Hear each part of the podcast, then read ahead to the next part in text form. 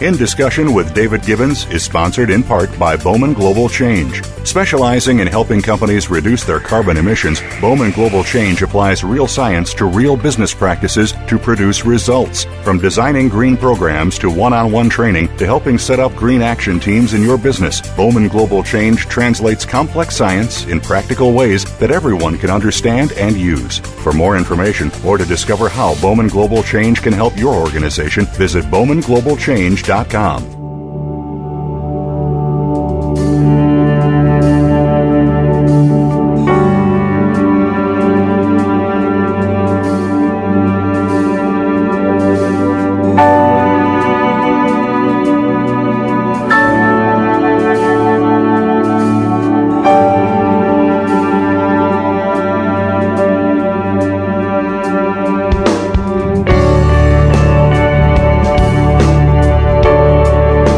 In Discussion.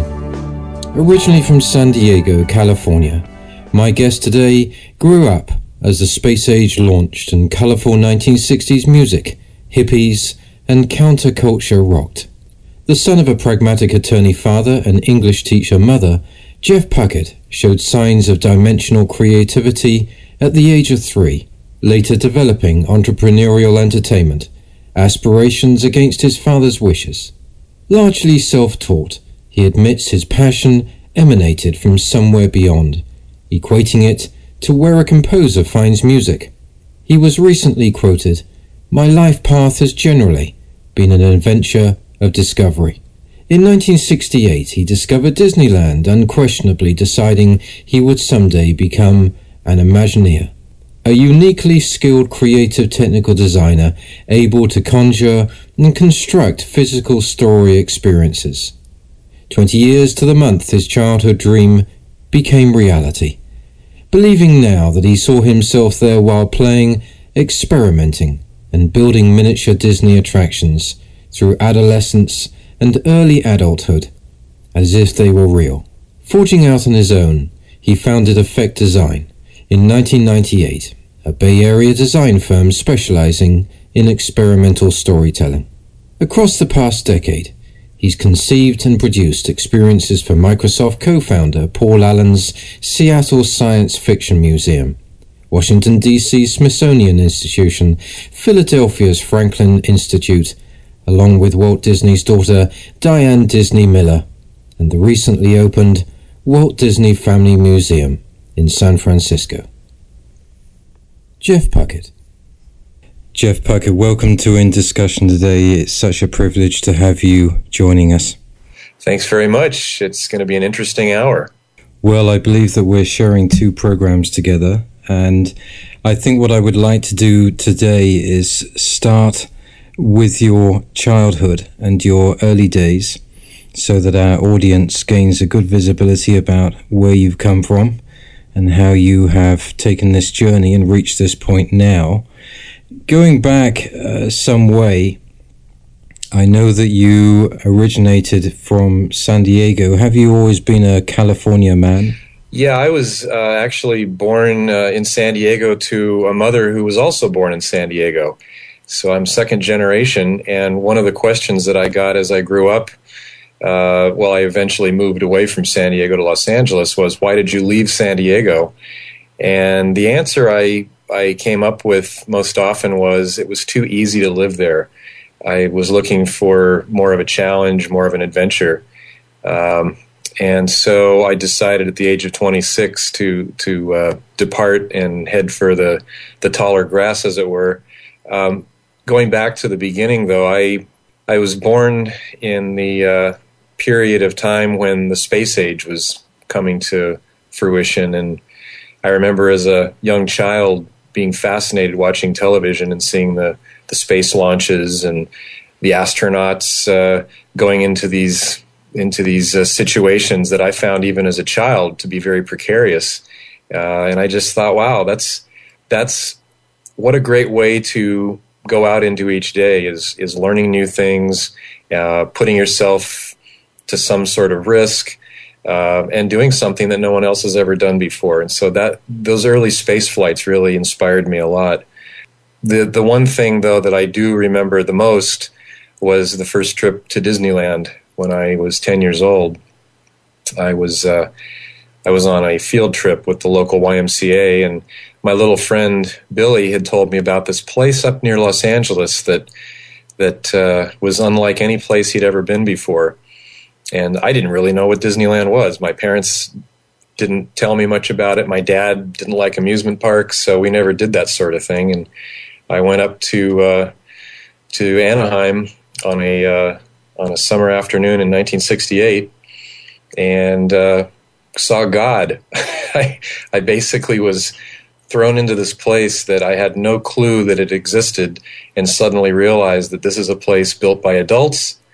And decided at that very moment that I wanted to be an adult that created places like that that were experiential in nature. They were places that you could imagine and be something completely different than what you were in normal life. And so that that was pretty much the beginning of my career. Was at ten years old, and uh, that's that's probably the biggest milestone in my in my childhood.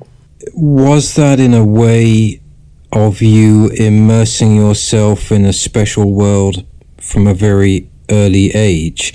And I'm guessing, of course, what you came across back then was very different to the sort of immersive environments that you have now at places like Disney uh, or Universal. How have you seen them progress since those days? Well, technology is always in the background.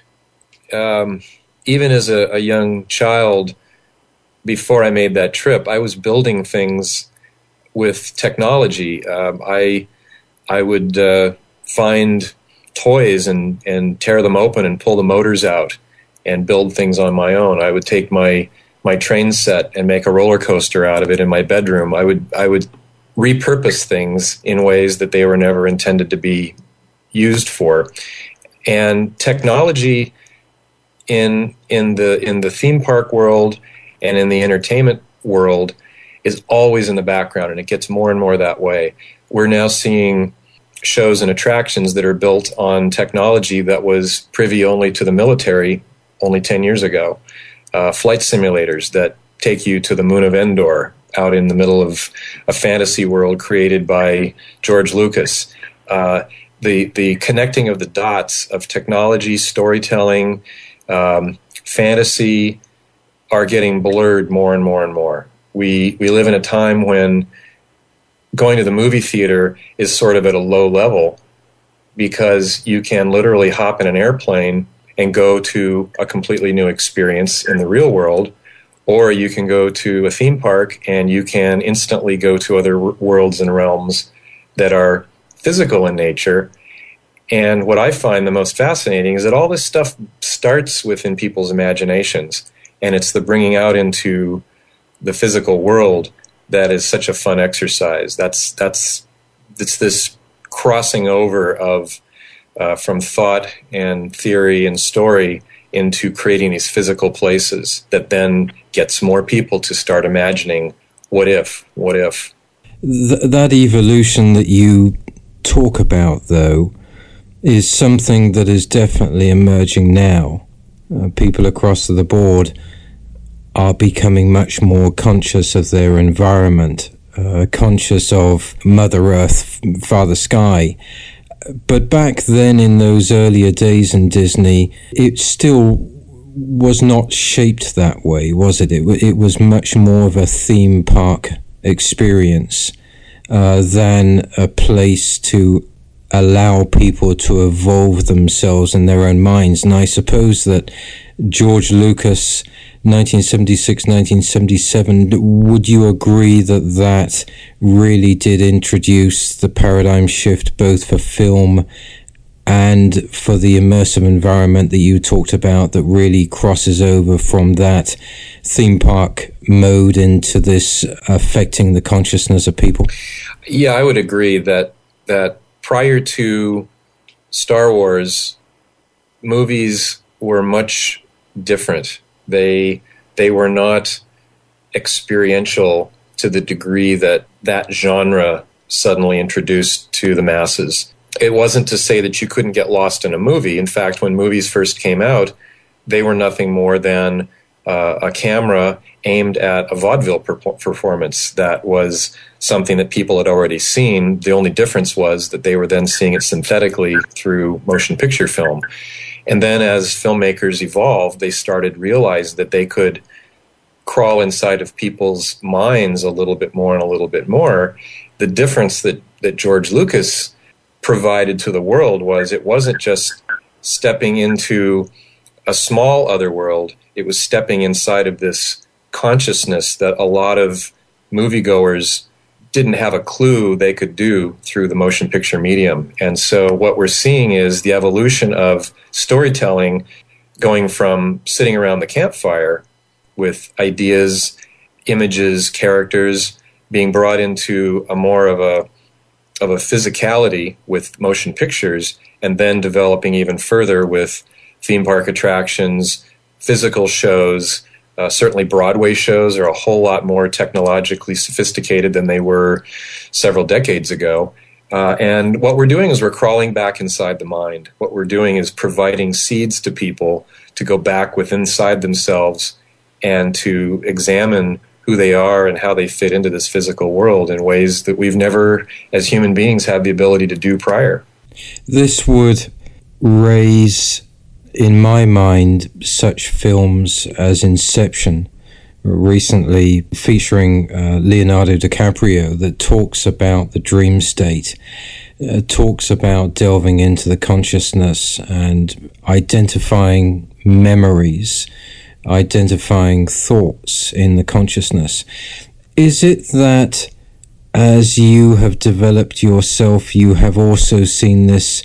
Immersive environment that you've built, not only constructed as a standalone environment within its own self, therefore, and having given what you just stated, but also allowing the spectator of any age to be able to take from that and build their own dream state in their own mind that they can take away from it and, and build or construct uh, their own lives by not only utilizing what they find at theme parks and other places of entertainment, but also building upon it in their own mind, expanding their own mind, as it were. That's always my hope.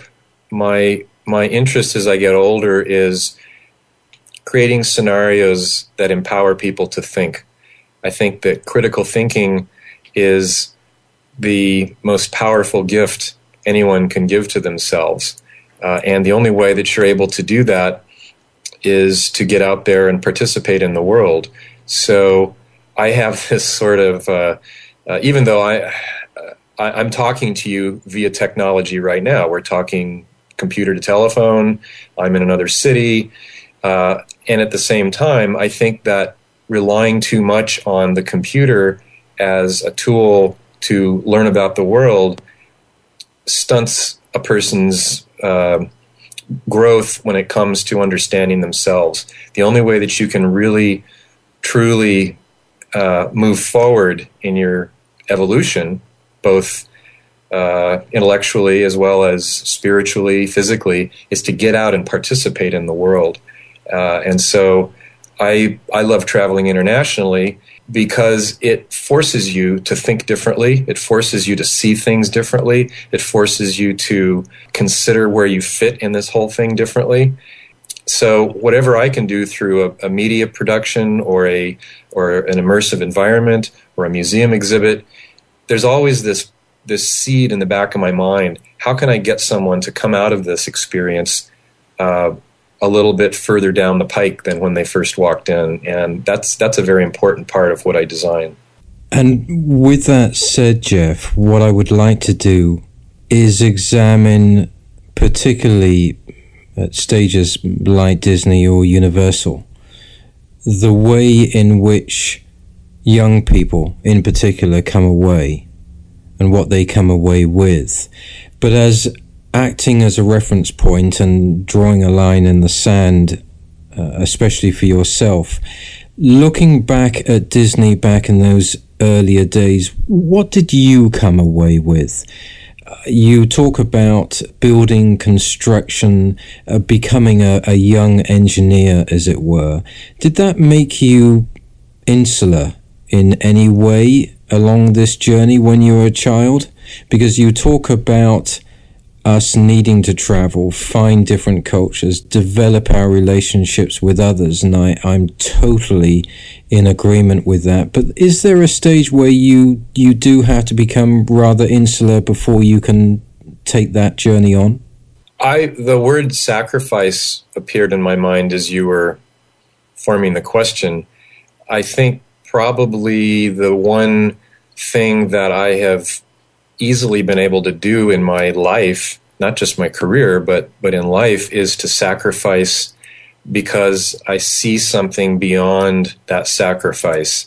Uh, so in my childhood, did I give up um, being a normal kid, whatever that means, to pursue these interests of creating things, uh, of building, of learning, of hands on, of almost putting my eye out a few times with things that I had built that were moving really quickly and all that. You gotta you gotta realize that no one is going to give it to you. You've got to uh, put yourself out there and and let something else be while you're exploring something else. And if you really are fascinated by it, it almost becomes addicting. And I think I think out of sacrifice, you start to then realize as you look back on life, well, gee, was it worth that sacrifice? Um, was it worth not going to the prom in high school? Was it worth not not playing uh, flag football or little league? to me personally, it was absolutely worth it because without that sacrifice, I could never have accomplished the things that I continue to. Uh, and at the same time, am I sacrificing today? Um, yes, I am because I didn't necessarily grow up with the social skills that other kids did back then. I tend to be a little standoffish in social situations, and that directly comes back from training myself early on to sit in my room and build all these crazy things. So, um, yeah, no one gets out unscathed. And at the same time, if you really have a vision and you really believe in what it is you need to get out in the world and do, those sacrifices aren't all that big of a deal. Let me ask you, though, uh, because this is a very interesting topic that we're covering.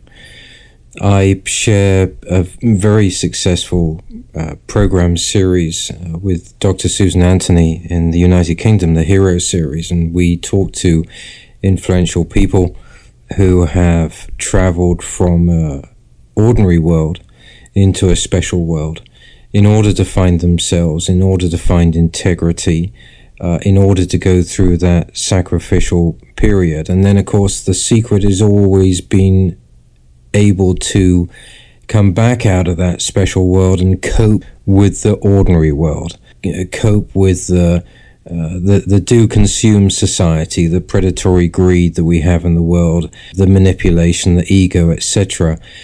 Is that a type of journey that you see yourself going through?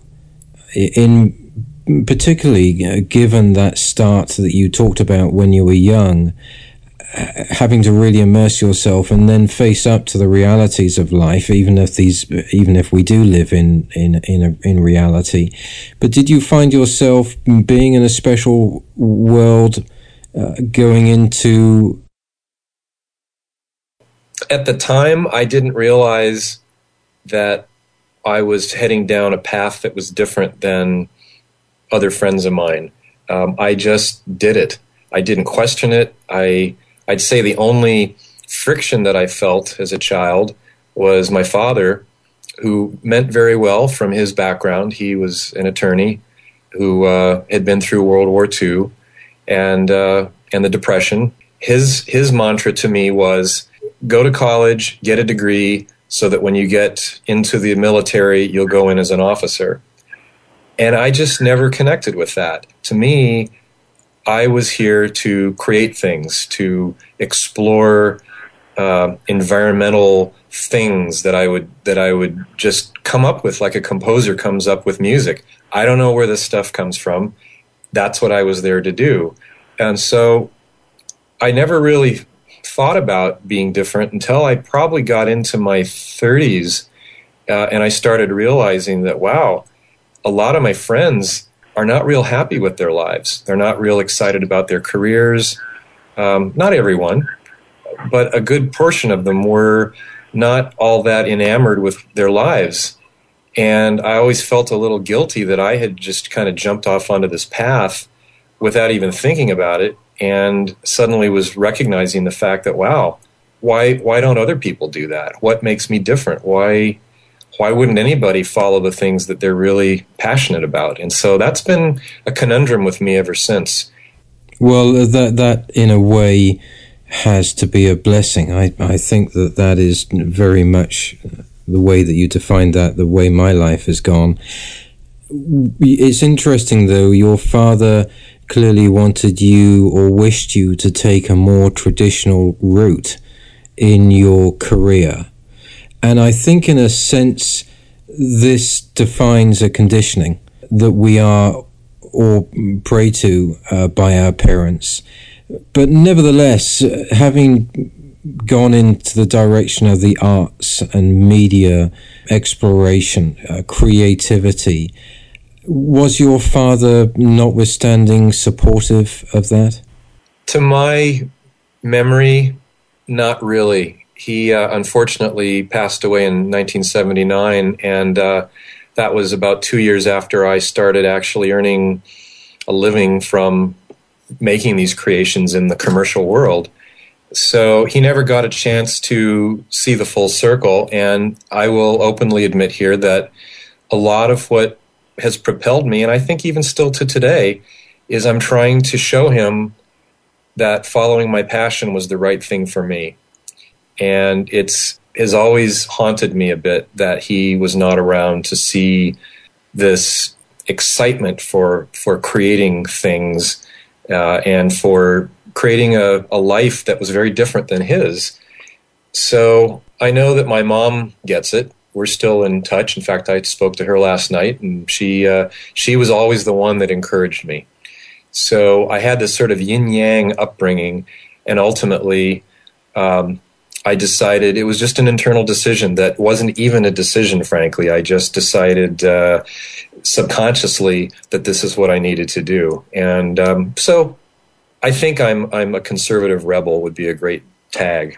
Yeah, and, and I was going to add to that as we travel this journey, uh, I myself had a very blessed childhood and life. Uh, in fact, spending much of my childhood running around the wheat fields of Wiltshire in England around Stonehenge, and I remember it well. And my father was an old soldier, and he he supported me uh, in going into the arts.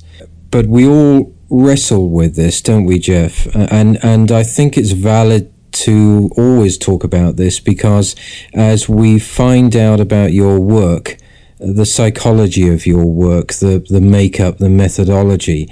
I think it's always important for one to understand how much of your upbringing, how much of your childhood memories, and, and this refers back to that dream state uh, method uh, or idea that I talk about in films such as Inception, actually contributes to what you do now.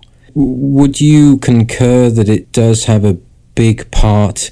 in the way that you think, in the way that you bring together the process of what you do, how you build these immersive environments, that much of it is guided by those earlier relationships, by your childhood experiences? Well, the words that come to mind are are fun, excitement, discovery.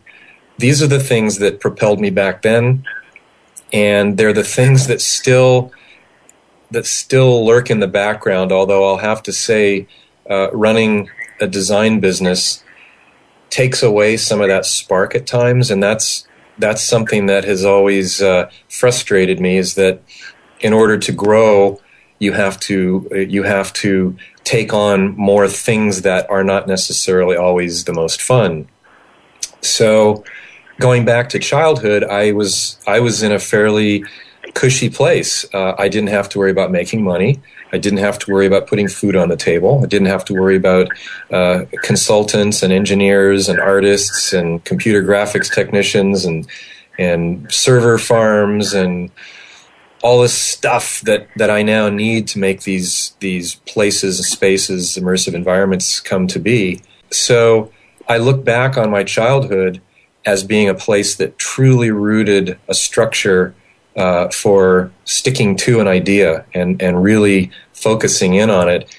And that's something that I think has really continued forth into my adult life is that I I was able to create something from complete scratch, see it all the way through to complete finish. And then when I got into the entertainment business, that became sort of the golden staff. Because if you're not able to follow through, you end up falling pretty quickly. And so, you know, it's something that I didn't even realize I was developing at the time. You obviously gained great interest after 1977 in those following years in lighting and music. And I, I've missed out projection, but I, I see lighting and music as being a very important element of what you do. As you build up in those earlier years your knowledge, and of course, um, I'm sure that a part of that was Imagineering uh, with Disney, which has become a very uh, important part of the evolution um, of uh, theme parks and immersive environments. Did you have to uh, juggle those balls between the mechanical form of the way of working and the materialistic form versus that uh, dream world or that immersive world that you were working with? Is is there a, a contradiction between having to work with this material world and yet thrust people into uh, an environment that is very much uh, consuming their consciousness and awakening them up. My my thoughts early on uh, in my in my professional career were I always wanted to create things in the real space because when you're in a dream or even listening to a story, that's very real it's not real that you can necessarily touch it. In other words, you go to a stage play, that's very real, but you can't touch it. You have a dream, that's incredibly real, but you're not necessarily interacting with that space the same way as when you're in the conscious side of, of the looking glass. So I never really had a, a big admiration for movies in the sense that those were always sort of a flat, removed way of telling a story. I always fa- found fascination with putting the real elements of theater into play. And, and curiously enough, I actually started off creating laser light shows back in the late 70s. And when I say that, this was taking scientific laser systems and working with a bunch of hippie friends of mine building laser projectors by hand. That's how I learned how to machine in a machine shop and programming all this stuff before PCs. This is all done with custom custom made analog electronics. And I got the ability then to start interacting with an audience. I literally would have knobs in front of me and music and, and incredibly intensely colored lighting, creating patterns, shapes, frequencies, uh, things that literally went off the deep end at times, and suddenly started recognizing the power of psychology in storytelling. And so this really was a, a wonderful opportunity for me to understand both how you create a story through abstraction and also how you're able to adjust and tweak the knobs literally as you're presenting this to an audience. You're getting live feedback right then and there, which these days everything is it's canned. It's all on servers. Everything that we experience has already been planned out. So I really look back to those days of, of live performance uh, as being a real solid foundation of developing my creative abilities. Uh, and this this offers again a, a very important topic I remember in one of my earlier interviews uh, this year with the wonderful uh, Sir Michael York, the, the veteran film actor, who uh, was mentored by uh, Laurence Olivier and David Niven. And of course, he said the same thing.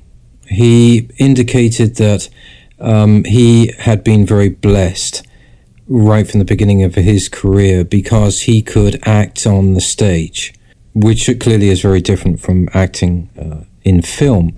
And he talked about this. He said that when you're on stage, and he became very passionate, when you're on stage, not only are you employing your own merits, your, your own style, your own passion, but you actually literally in front of you have people to give you feedback, uh, which constantly encourages you to finesse that, to build upon that.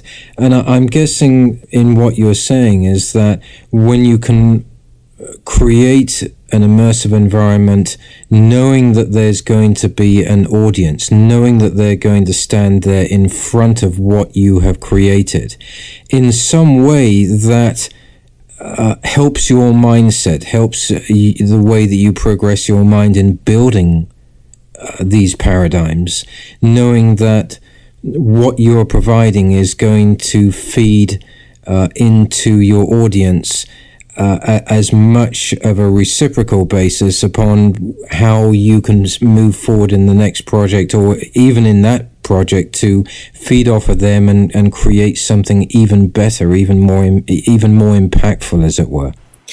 Yes, I agree. Um, this interaction, uh, the term interactivity, has been thrown all over the map. Um, to me, interactivity is the ability to change the space you're in by the fact that you're actually there. So it's not a touch screen. Uh, it's not. It's not moving your hands around to make something move on a flat display. It literally is going into a space and by participating with other people, by uh, by affecting that space, you actually have made your mark. And I think this gets back to the psychology of human beings needed to be heard, seen, appreciated. Uh, that media for for many years now has been a one way street. You sit and you watch what somebody else shows you. Nowadays, it's much easier to go into, say, a museum exhibit and start we're still at the very beginnings of this but start to be able to actually move around with the information move around with the space itself.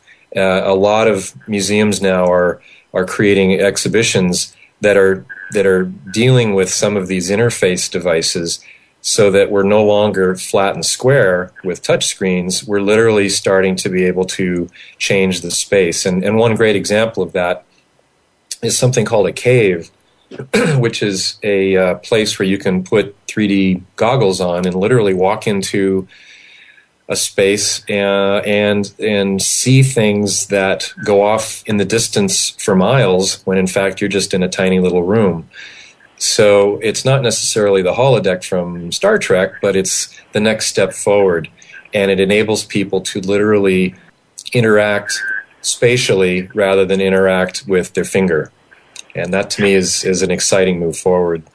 In another way, is that also having people, as we're using the terminology passion, utilize more their hearts before they utilize their minds? I think ultimately that's that's the only way that storytelling can be compelling uh, is to connect into emotion. Uh, heart heart can mean many different things. To me, emotional engagement is always the most important part of telling a story. And that can be at many different levels as well. I think that fantasy is such a great genre because it's it's timeless and there are these stories that have been told for eons.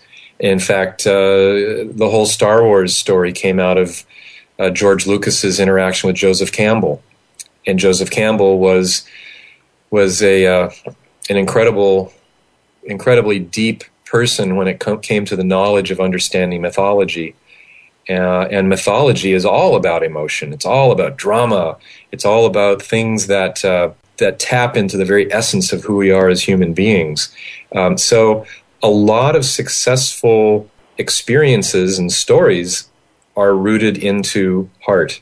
They're rooted into this place of feeling, of of uh, sorrow, of joy, love, hate, anger, motivation, passion. So that's what makes us human. That that's what creates the ability for us to move forward. Is this sense that that we're going towards a place that's even closer to heart.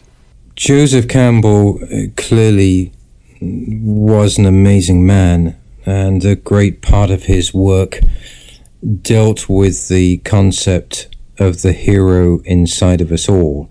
And I'm sure that this is where George Lucas derived much of his story structure from in the Star Wars films. But as you proceed in your life, because a hero, eh, there can be heroes and there can be anti heroes. Uh, there can be uh, heroes who may appear to be dark, but they're actually uh, working from, from the lightness. In your environments now, as you're building your career, approaching the late 90s when you start your own company, are you beginning to feed off of your own heroic qualities or perhaps feed off of the many mistakes that you've made like the, as we all make in life as as much as the successes is it important for you in, in those environments in the way that you light things uh, in the way that you use a, a lyrical process with music and light to allow people to witness the light and the darkness in order for them to be able to find themselves, to, to perhaps plant them into environments that that can possibly make them angry, um, create the process to where they have to find forgiveness in their life in in the event that perhaps they've met with a lot of chaos in their life. Is that the psychological side of, of how you build your environments to make sure that people share all of these emotions that you've just talked about? I I think um, it's an interesting way to look at it. Uh, I think that the way I approach any project for storytelling uh, is to explore every possible corner, and so all of the things that you're mentioning are part of that. I will tend to to sway a little towards the side of bright and airy. It's just my personality and I've never I've never been one to dwell on the darkness, although I I certainly appreciate the the sense of emotion that comes out of the dark places. And and as you were as you were talking there, I was thinking about the the quiet spaces between the notes and music are just as powerful, if not more powerful, than the music notes themselves. But in all honesty, I do believe that I, I tend to see things from uh, the the sun rising on a new horizon. That that really is where I come from with my designs. One of the quotations, and I mentioned part of the reason that I mentioned that or defined it that way, is that in one of your favorite quotations you you did uh, cite one of them: "Life is often a painful journey until one embraces change." But you do go on to say that the future is always bright, depending on the perspective from which you view it, and I and that's of course has a lot to do with the concept of the half and and and uh, full glass uh, uh, examples that we we always provide when we're talking about the way we we look at life. By the time though that you reach the late nineties, you are now considering working for yourself, creating your own company. Was there any any catalyst or anything behind that that made you decide, well, I've uh, paid my dues, I've gained my experience, I've been mentored by many, and now perhaps I should uh, take this journey on my own and see where it gets me? There were a lot of things going through my mind around 1995, 96. I was I was at Walt Disney Imagineering. I was a, uh, a special effect designer it was exactly where I wanted to be.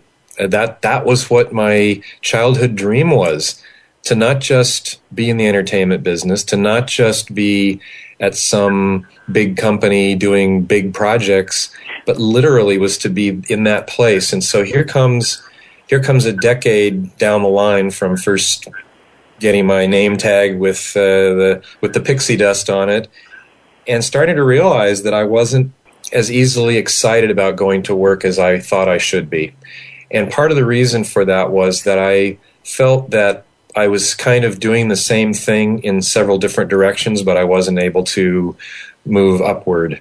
Um, I was creatively a bit frustrated, and so I started thinking, well, gee, I've got two options. I can either just keep going down this path, or I can go out in the world and take a shot at it and and see what I can do. So a few years later, in 1997, I decided to uh, to go do that and started my own company. And the first, uh, I don't know if you call this fate or whatever, but the first project that I became involved with was becoming uh, the writer and the creative producer for the Millennium Celebration in New York City. So it sort of, in retrospect, seems obvious that, well, gee, that was the right move. But at the time, I didn't know what I was going to get into. And that's probably the scariest part of of making a change in one's life is you don't know what you're going to get. Is that not is that not though part of the hero's journey that act of faith? It could even be a, an act of defiance in many ways to some things that have created that decision. But it is about taking that act of faith uh, and also about taking that risk, not only so that you can expand your own creativity, but also to prove much to yourself in, in so many different areas of life. Yeah, you have to you have to have a little bit of ego happening, I'll admit that. You have to believe in yourself maybe a little more than seems sensible at the time. But if you don't have that, you can't get out of bed in the morning and believe that you can make it happen. This will be my caveat right here is it's not to say that every day of my life is is peachy. It's not. There have been some very dark times. In fact, at the moment that I made that decision, I was I was married and very happily married. So I had another person to kind of go along that journey with me. And at the same time, the the idea of jumping off the diving board into a pool that you don't know whether there's water in it or not if you look at it from that perspective you'll scare yourself into submission and you'll never make that move. Whereas if you surround yourself with people and experiences where you can look back and say well hmm I did it before, and generally I make the right decisions, and in general, I'm happier for those decisions uh, that's the greatest thing about getting older is you realize, well, I've made it this far. the chances are I'm going to keep being able to do it again and again as long as I just keep myself centered uh, and and not take outrageous risks. That if if it does falter, then uh, I end up you know floating in outer space somewhere. So I. I definitely think about it logically, but ultimately it's my heart and my spirit that takes me out there. And you use the word ego, uh, and in my work, of course, I cover many different uh, topics and areas of life, uh, and, and many leaders, writers, and philosophers. And of course, ego is among uh, many words to describe the common frailties of the human being. You did again uh, make a quotation, a mistake without ego is a window to wisdom. I'm interested because in building up, uh, not only for myself, but also for our audience, the way in which you design and think and believe in these immersive areas. Where does ego come into that? And I'm interested because ego can be a very destructive human condition, and yet there is a fine line, is there not, between having ego which is excessive and for the wrong reasons, but then again having an ego in protecting yourself and and being sovereign. Uh, is that something th- that not only that you clearly rule your life by having made this quotation, but also utilize in building these environments? The, the way that I view ego in my my world is with a lowercase e I think it's important for everyone to have some degree of ego so that you can get an idea and run with it. In in the quotation, what I'm referring to is the fact that if if you make a mistake and yet you say that you're invincible to everyone around you, then that statement is going to imprison you into failing to see the teachings of that mistake. So it's not to say that we shouldn't move forward without any ego at all. It's to say that it's a tempering balance between uh, being humble towards your mistakes and also saying, well, I did make this bad judgment, and at the same time, I don't want to discourage myself from trying again. Uh, and it's so there's no cut and dry answer to it, and I I think that moving forward with visions uh, is one of the most exciting journeys anyone can take. And and you are going to make mistakes. You are going to make you're going to create situations in your life that you may look back on and say, well, if I hadn't tried, then I would have never had this pain.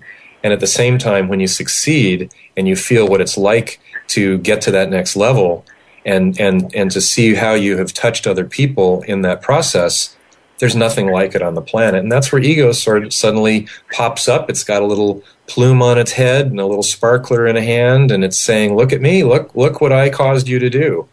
So there's this little dance going on with ego all the time. As we approach the end of this first program of our two program series, I'd like to finish with the Times Square 2000 project. This must have been an amazing feat for you, something that you clearly were very proud of. How did that influence the work and projects that were to follow, both in uh, technical ways and but also in, in, you as a human being? Well, the first um, the first response I would have is that I didn't see that coming at all. It was just being in the right place at the right time and being able to provide uh, a script essentially for this 24 hour long celebration that clicked. And then how did it affect me down the line? In reflection, I I think that the greatest thing that I remember from that experience was the small group of people who had never produced a show like this at all. None of us had. None, when's when's the last time I had done a Millennium celebration? Well, when's the next time we're going to all do one again? So, so what I found to be fascinating was bringing together a bunch of people from the city of New York uh, in a small office in the middle of Times Square. We had about 15 or so people, uh, and showing them this magical world that was going to descend upon them for just this moment in time, this ephemeral moment that was going to touch the entire world. And the world was going to touch them as well. So it was that experience as opposed to the actual show that I took away as realizing the value of inspiring people to realize things they never knew they could do and to come away from that experience uh, at a vibrating at a much higher level so that they then could take that out into the world and and pass the pollen, as it were. And I I will forever be grateful for the universe to open up and allow me the opportunity to feel what that was like. Uh, to this day, I still feel inspired, and so it somehow affects each project from that angle, not not from the creativity of the actual project. Jeff Puckett, has been a absolute pleasure sharing this time on our first program together.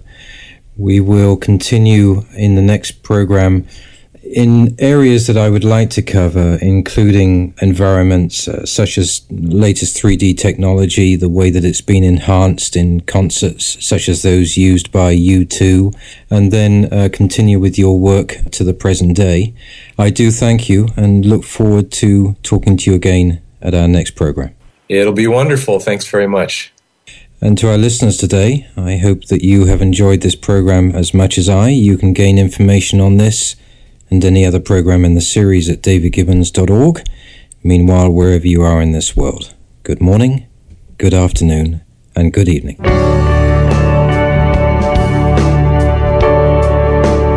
David Gibbons in Discussion welcomes listeners' comments and viewpoints at its blog at davidgibbons.org.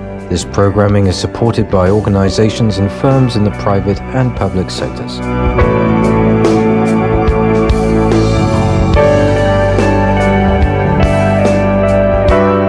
In Discussion with David Gibbons is sponsored in part by Bowman Global Change. Specializing in helping companies reduce their carbon emissions, Bowman Global Change applies real science to real business practices to produce results. From designing green programs to one on one training to helping set up green action teams in your business, Bowman Global Change translates complex science in practical ways that everyone can understand and use. For more information or to discover how Bowman Global Change can help your organization, visit bowmanglobalchange.com. Indeed.com.